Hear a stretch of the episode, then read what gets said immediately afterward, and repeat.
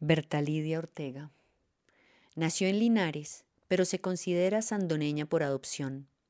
Aunque en su corazón está la memoria de haber sido criada por su abuelita, doña María Josefina Ortega, la mujer que tejió hasta los 98 años y falleció pasados los 100, se llevó su aprendizaje a Sandoná. Lleva la cuenta de cuántos años lleva tejiendo y dice con orgullo que lo hace desde los seis. Se ponía al pie de su abuelita y la miraba tejer hábilmente como también lo hacía viendo a sus tías y primas mayores. Cuando se sintió capaz, se robó unas pajitas y se escondió a intentar armar un sombrerito. Alguna tía la encontró y a pesar de que le rogó que no le dijera a su mamita, allá terminó frente a los ojos severos de doña Josefina. Pero en lugar de regañarla, celebró su impulso y talento y se dedicó a enseñarle. Le fue tan bien que no había llegado de la escuela y su mamá ya le estaba dando pajitas para que empezara los sombreros que luego su abuela trabajaría y terminaría. A sus catorce ya era una experta. Y claro, sabe que su infancia fue dura, que le faltó cariño materno, consentimiento y algún regalito de cuando en cuando, pero sabe que esa dureza le enseñó a vivir.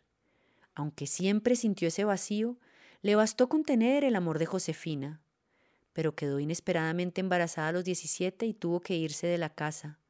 Allí fue cuando emprendió camino a Sandoná, un pueblo que le abrió los brazos que en su casa se le cerraban.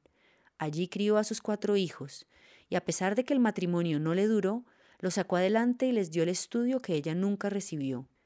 Dejó de lamentarse por no haber sido azafata o policía y se dedicó a tejer con devoción, con la meta clara de salir adelante, siguiendo el ejemplo de esa abuela que también tuvo que criar sola a su familia con las manos.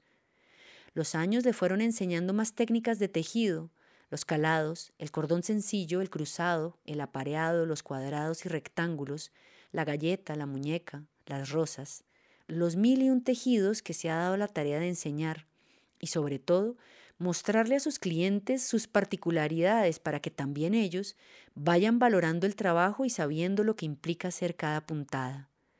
Cuenta que así como para el sombrero su complemento es la horma, para el tejido de rollo, su favorito y en el que se ha destacado notablemente es la aguja capotera. Por cuenta de sus manos ha viajado por todo el país de feria en feria y se siente feliz de llevar en alto el nombre de Sandoná y en el corazón siempre el de su abuela.